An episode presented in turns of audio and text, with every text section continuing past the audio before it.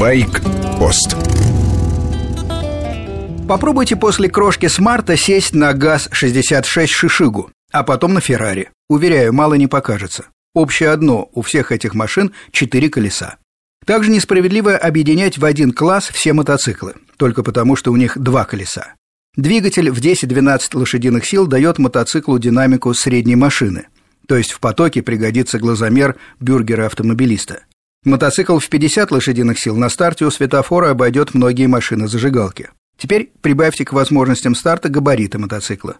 Можно как шилом пройти насквозь плотный поток. Мотоцикл в 150-200 лошадиных сил – вообще особая статья. Те, кто жив, обращаются с ними на «вы».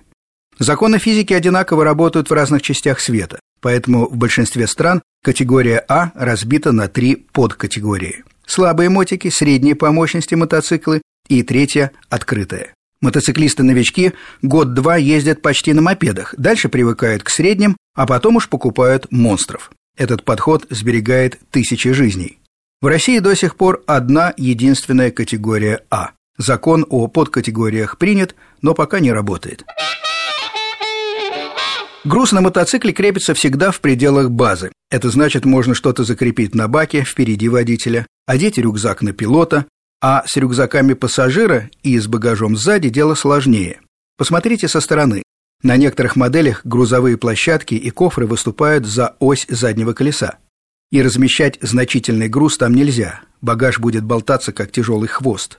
Тонкие расчеты инженеров по управляемости вашего мотоцикла потеряют смысл. В каждом повороте вы будете бороться с законами физики, и чем быстрее нужно перекладывать мотик из стороны в сторону, тем труднее вам будет. Недаром на многих кофрах вес ограничен смешными тремя-пятью килограммами. Не то что фирмы-халтурщики скупятся на металл и делают крепления хлипкими. Они в первую очередь заботятся о балансе и безопасности. В 1900 году американский инженер Хенстрем хотел заинтересовать спортсменов своим мотоциклом для гонок за лидером. В начале века они были популярны. Велосипедист следовал колесо к колесу за мотоциклом.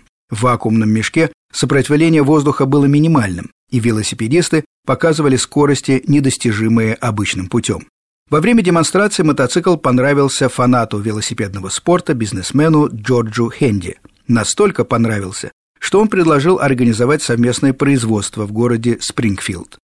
Мотоцикл решили назвать типично по-американски – «Индиан» – «индеец». Так, в штате Массачусетс началась история великой марки. Индиан многие годы была главным конкурентом другой американской иконы – Харли Дэвидсон.